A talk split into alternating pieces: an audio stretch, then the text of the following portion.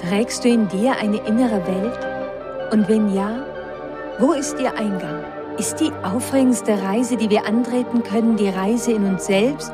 Und wenn ja, ist es möglich, dass wir durch unsere inneren Augen die äußere Welt ganz anders sehen? Dieser Podcast heißt Welt von Beyond. Und irgendwo zwischen dem Dunkel der Nacht und dem Tagesanbruch ist der Zugang zu deiner inneren Welt. Ich bin Anne Fonja und begleite dich auf deiner Reise. Willkommen in der Welt von Beyond. Hallo und herzlich willkommen zu unserer heutigen Reise Beyond.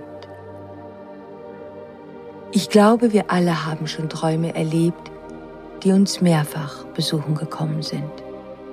Träume, die uns nicht mehr loslassen die uns nicht nur einen Tag, sondern viele Tage gedanklich bewegen. Es war vor wenigen Jahren, als ein solcher Traum in mein Leben trat. Manchmal vergingen zwei, drei Wochen, in welchen er scheinbar wieder verschwunden war. Und dann, auf einmal, als ich schon dachte, es wäre vorbei, dann kam er mit aller Macht zurück.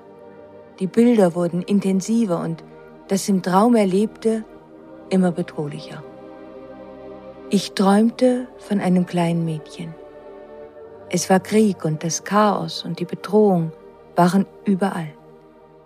Wir rannten gemeinsam durch Keller und Straßen, schienen nirgendwo sicher und beständig waren wir auf der Flucht, auf der Suche nach einem Ausweg aus einer scheinbar hoffnungslosen Situation.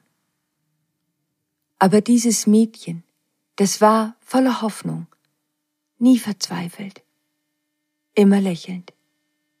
Der Traum endete immer gleich. Am Ende hatten wir versucht, alles richtig zu machen. Aber die Willkür der Bösen, die traf uns dennoch. Und jedes Mal endete der Traum damit, dass das Mädchen von vielleicht sieben oder acht Jahren vor meinen Augen erschossen wurde. Und selbst dann, in diesem grauenvollen Moment, mit dem Tod im Angesicht, war es immer noch lächelnd, voller Würde, voller Unschuld. Es war jedes Mal dasselbe. Der Schuss fiel und ich wachte auf. Am Anfang, als dieser Traum auftauchte, schenkte ich ihm kaum Beachtung, so wie man es versucht mit den Erfahrungen des Lebens zu tun, mit denen die Schmerzen, Angst machen, und die man gerne so schnell wie möglich vergessen möchte. Ich wusste es ja eigentlich besser. Ich wusste, dass wenn man etwas so Starkes ignoriert, dass es nur stärker zurückkommen würde. Und dennoch, es ist vielleicht menschlich, es zu versuchen, zu verdrängen. Eines Morgens, als der Schuss mich wieder aus dem Schlaf aufgeschreckt hatte, schien es mir nicht mehr zu gelingen, ihn zu verdrängen. Ich machte mir eine Tasse Kaffee, ich versuchte am Küchentisch zu arbeiten, wie ich es jeden Morgen tat, aber es gelang mir nicht. Es war, als ob ein Teil von mir in diesem Traum gefangen geblieben wäre. Wenn innere oder äußere Ereignisse besonders stark, bedrohlich oder kraftvoll sind, begegnen uns die Gefährten, die Bewohner unserer inneren Welt, oft spontan. Und wenn sie sich erst einmal gezeigt haben, dann werden sie nicht gehen, bis wir nicht mit ihnen sprechen. Das hatte mein Freund William Morgan immer gesagt, damals, als ich noch in der uralten Stadt lebte und ihn so oft in seinem alten Laden in der schmalen Gasse mit der grünen Eingangstür besuchen kam. Und so wie ich damals immer das Gefühl hatte, dass wenn ich einmal über seine Schwelle getreten war, ich zugleich in die Welt hinter meine Augen eintrat, so hatte ich dieses Gefühl auch an dem Morgen dort, an meinem Küchentisch. Es war an diesem Morgen, als mir Williams Worte wieder ins Gedächtnis kamen. In den Momenten, in denen wir vor einem neuen Abenteuer in unserem Leben stehen, zeigen sich die Gefährten, die Bewohner unserer inneren Welt, entweder in unseren Träumen, in unseren Projektionen auf die Menschen, denen wir in unserem Leben begegnen oder wir erleben Synchronizitäten, erhalten Zeichen. Vergiss das nicht, hatte William immer und immer wieder gesagt.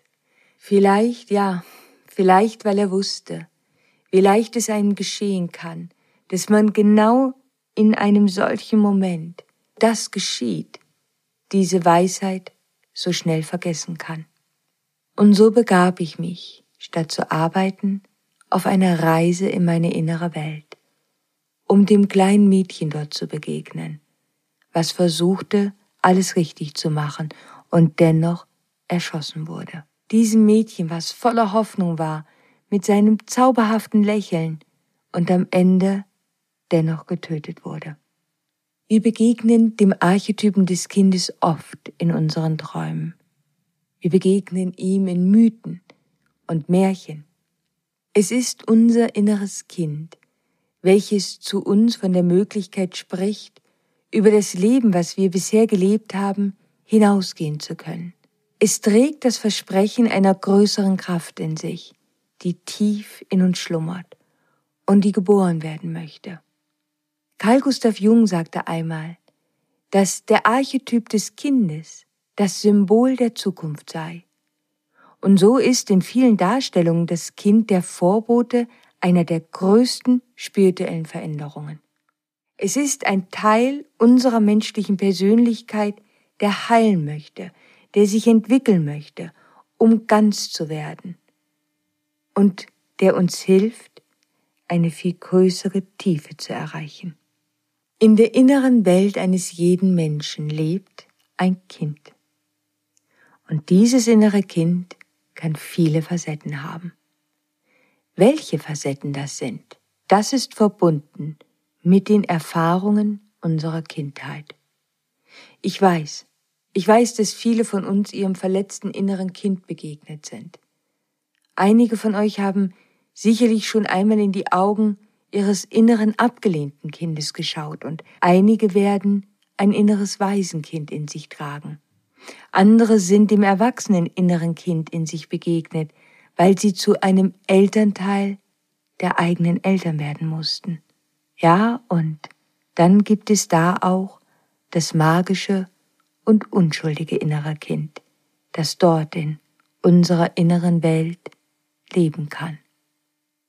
Einige könnten denken, dass das magische, unschuldige innere Kind der lichtvolle Teil in uns ist. Denn es trägt ja einen so wunderschönen Namen. Aber genau so wie der Archetyp des Waisenkindes, des verletzten oder abgelehnten inneren Kindes, durch eine schmerzhafte Erfahrung geht, um sein Licht zu finden, so muss es auch das unschuldige und magische Kind. Ich weiß, dass viele Menschen auf der Reise sind, ihrem inneren Kind Heilung zu schenken. Und ich weiß auch, dass man manchmal Angst hat auf diesem Weg, noch einmal der eigenen Vergangenheit zu begegnen, und man diesen Teil der eigenen Geschichte mitunter lieber verborgen in seinem Unbewussten bewahren möchte. Ich kann verstehen, wenn man an einigen Tagen denkt, dass die wunden und schmerzhaften Erfahrungen der eigenen Kindheit nicht notwendig gewesen wären und unser Leid so unermesslich. Es können uns wirklich grausame Dinge als Kinder widerfahren.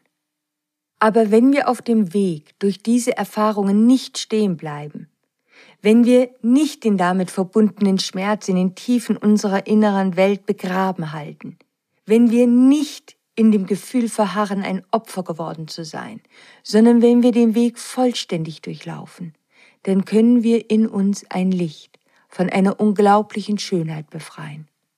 Die schmerzhafte Erfahrung des verwundeten Kindes kann ein machtvoller Gefährte sein, einer, der uns hilft, ein tieferes Mitgefühl in uns zu erwecken und den Wunsch, anderen Menschen zu helfen.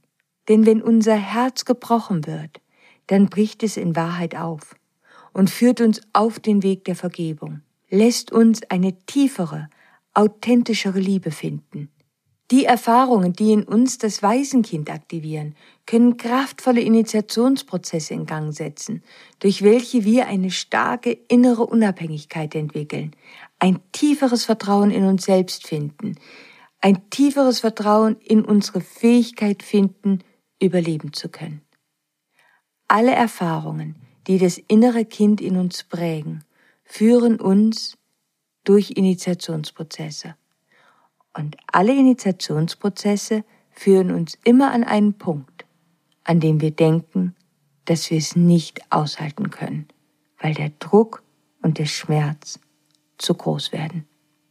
Auch das Magische, das unschuldige innere Kind führt uns durch einen solchen Initiationsprozess.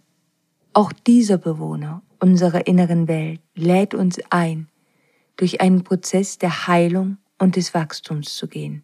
In dem Sinne führt es uns immerhin zu einem alten Schmerz, der im Grunde heilig ist, weil er zugleich zu einer machtvollen Tür für unser eigenes Wachstum wird und uns hilft, unseren Seelenplan zu erfüllen. Wenn die Wunde des abgelehnten Kindes eben die Erfahrung ist, abgelehnt worden zu sein, so ist es bei dem magischen Kind der Verlust des Glaubens daran, dass man auch die schwierigsten Zeiten überwinden kann, dass Wunder geschehen können. Der Glaube an das Gute im Menschen, der wird erschüttert.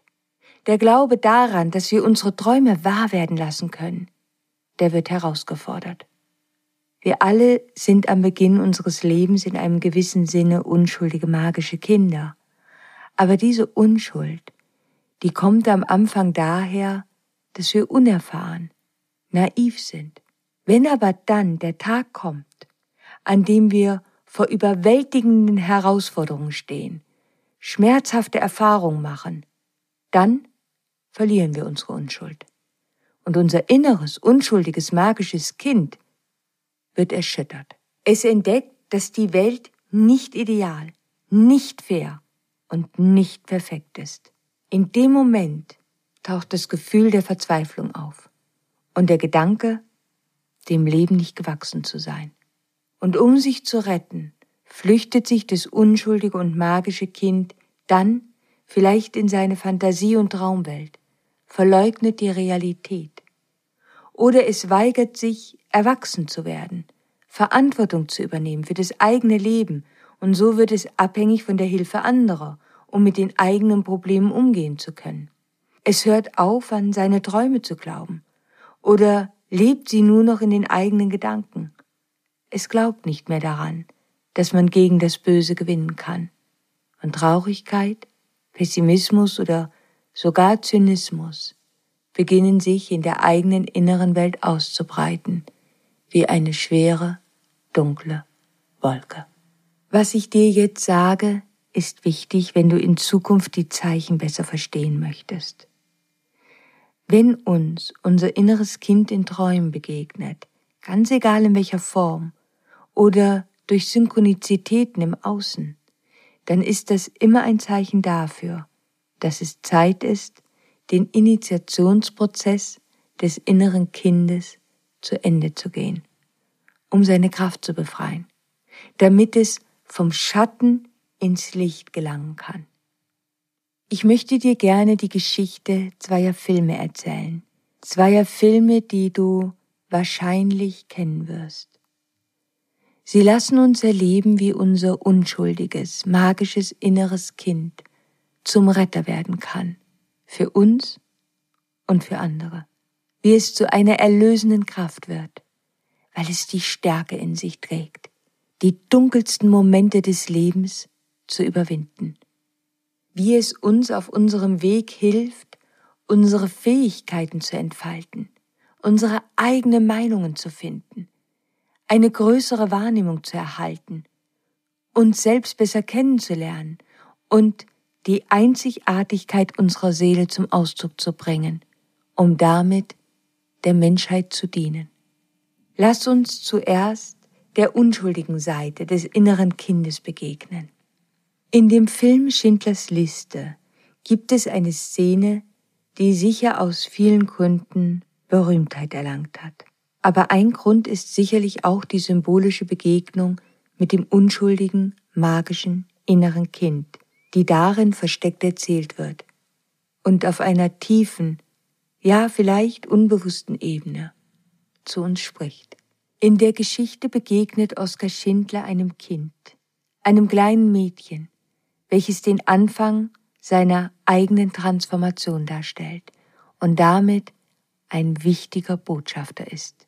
Diese Begegnung ist der Moment, in dem er sich wandelt, von einem selbstbezogenen Geschäftsmann hin zu einem Retter für über 1200 Juden. Der Film beginnt im Jahr 1939 in Polen während der Zeit des Holocaust. Die Nazis verfolgen die jüdische Gemeinde und Oskar Schindler, ein Geschäftsmann, er macht Gewinn aus ihrem grausamen Schicksal, indem er jüdische Arbeiter und Arbeiterinnen als billige Kräfte in seiner Fabrik einstellt. Er sieht sie nicht als Menschen. Sein Ziel ist es, etwas Außergewöhnliches zu erreichen, indem er ein wohlhabender Fabrikbesitzer wird. Die Bedürfnisse der anderen, die berühren ihn nicht. Oskar Schindler knüpft Kontakte mit dem Nazi-Kommandanten Amon Goeth und produziert Töpfe für die deutsche Armee. Amon Goeth, der jüdische Gefangene als Sport tötet. Goeth, das Böse in Person, der scheinbar vor dem Wahnsinn steht. Karl Gustav Jung sagte einmal, dass wenn wir das Böse berühren, dass wir dann Gefahr laufen, diesem zu erliegen.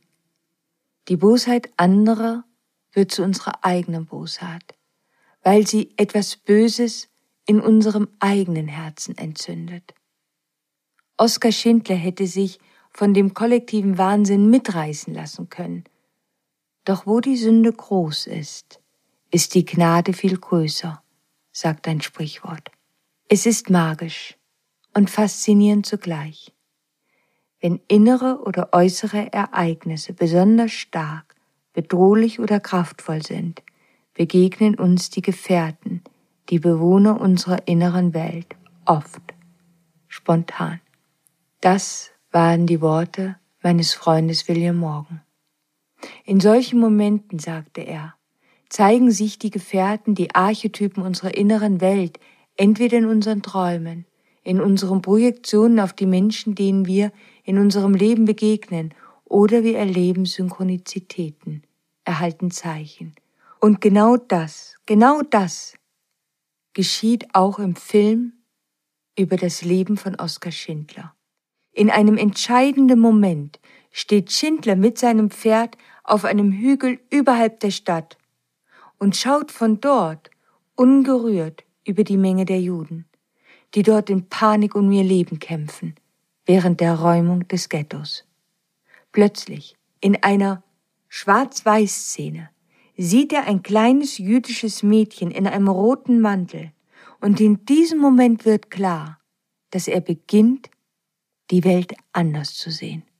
Bis zu seiner Begegnung mit dem kleinen Mädchen, dem Kind im roten Mantel, stand Schindler über allem und betrachtete die Welt als eine Masse von Menschen. Sein Blickwinkel aus seiner prädestinierten Stellung heraus, von oben auf dem Hügel hinab auf das Ghetto, ähnelt seiner Machtposition über andere. Man sagt, dass wenn man in die Augen eines anderen Menschen blickt, dass man dann denselben Raum einnimmt und als ebenbürtig voreinander steht. Und so begegnete Oskar Schindler im Film in diesem Moment, in welchem er das kleine Mädchen sieht, dem unschuldigen Kind in seiner eigenen inneren Welt. Ich glaube, es war auch Karl Gustav Jung, der sagte, dort, wo die Liebe herrscht, gibt es keinen Willen zur Macht. Und wo Macht vorherrscht, fehlt die Liebe. Schindler begegnete dem kleinen Mädchen noch einmal im Film. In einer Szene blickt Schindler über die Massengräber von Juden, die im Konzentrationslager ermordet wurden. Inmitten der schrecklichen Szene erspäht er den roten Mantel, den Mantel auf dem Körper eines kleinen Mädchens. Schindler ist voller Trauer. In diesem Moment sieht er den Schrecken, für den er vorher blind war. Seine Augen sind offen, jetzt, für die Gräueltaten des Holocaust und seine Mitschuld an ihnen. Er sieht zum ersten Mal keine gesichtslose Masse, sondern Menschen mit Leben, Familien und Träumen, wie er selbst. Dieser Moment verändert sein Leben und er verändert seine Seele für immer. Er widmet sein Leben der Rettung der Juden. Ich glaube fest daran, dass wir alle die Fähigkeit zur Güte, Großzügigkeit und Liebe in uns tragen. Wenn wir unsere Augen für die Notlage der Unschuldigen öffnen, werden wir uns unserer eigenen Verletzlichkeit bewusst. Und wenn wir uns um die Geringsten kümmern, erreichen wir eine höhere Ebene des Bewusstseins und der Moral. Wie Oskar Schindler sind auch wir aufgerufen, uns bewusst gegen das Böse zu stellen. Jung sagte einmal, dass dies eine persönliche moralische Bestandsaufnahme erfordert, in der wir unsere eigenen Schatten untersuchen und unser eigenes Potenzial anerkennen müssen, selbst Böses zu verüben, wenn wir unter Druck geraten. Oder wenn wir aus den verletzten Teilen unseres Egos heraus handeln.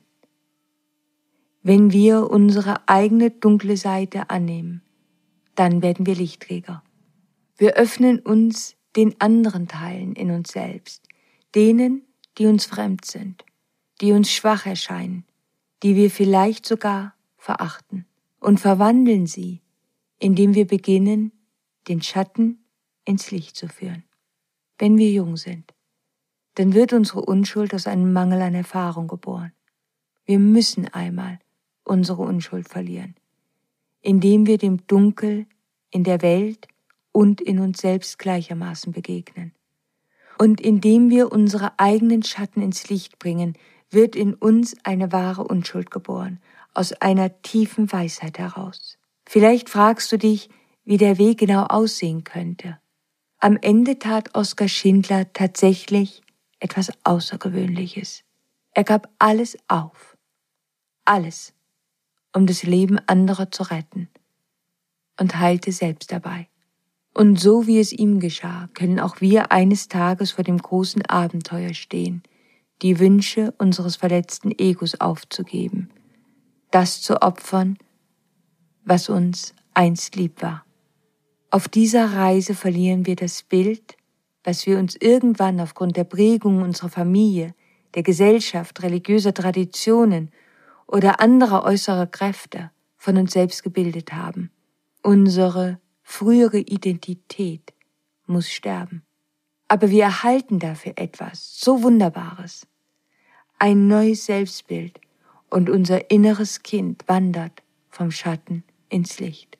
Auf dem Abenteuer müssen wir einmal unsere Unschuld verlieren, indem wir dem Dunkel in der Welt und in uns selbst begegnen, indem wir unsere eigenen Schatten ins Licht holen und zu dem Retter werden, der einst unsere ideale Vorstellung und Hoffnung war, dass es ihn doch in dieser Welt irgendwo geben müsste.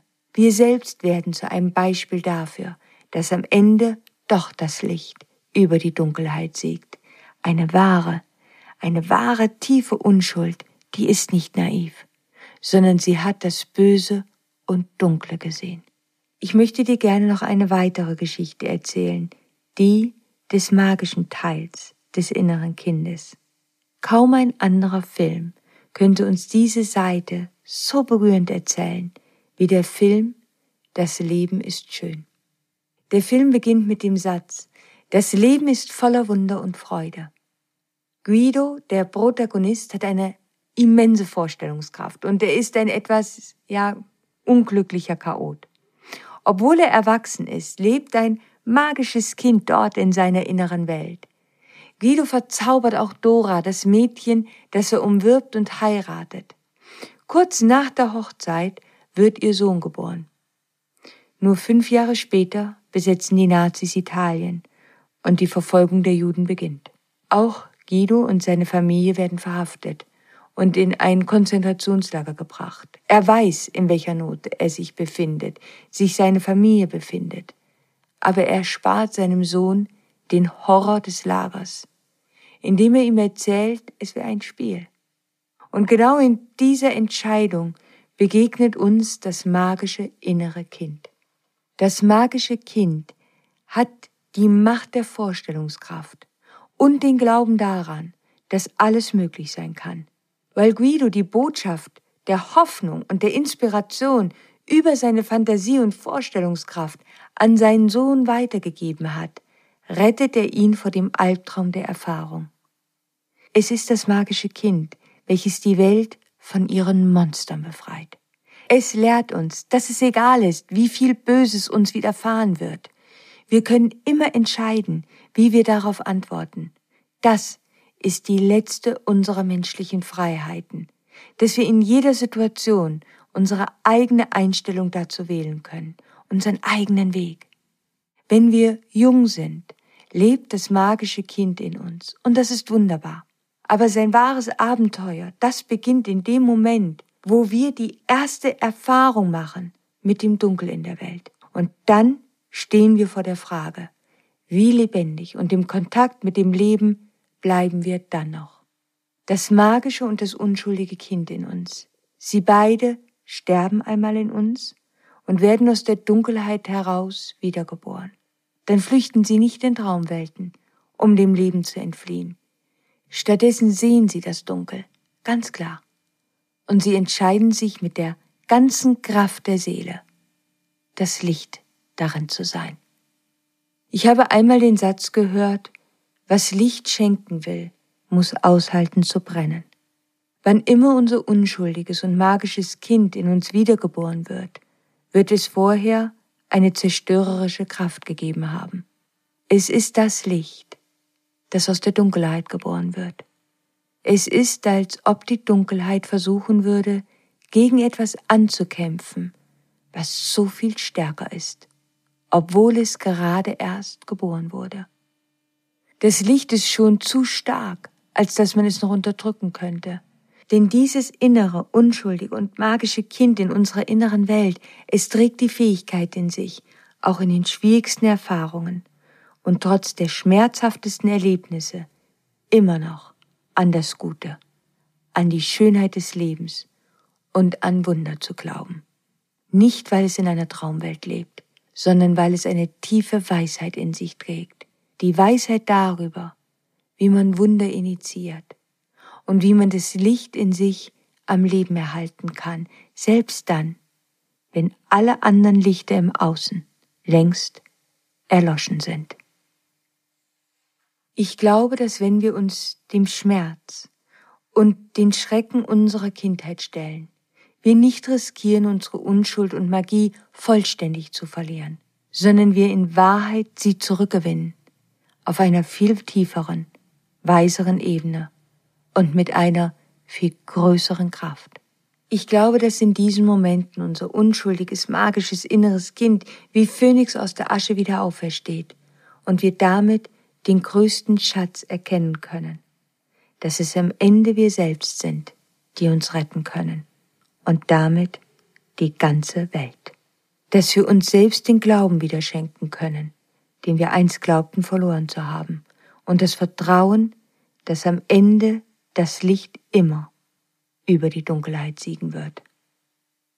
Als ich mich an diesem Morgen dort an meinem Küchentisch an die Worte meines alten Freundes William Morgan erinnert hatte, folgte ich dem Ruf meines magischen, unschuldigen Kindes in meiner inneren Welt.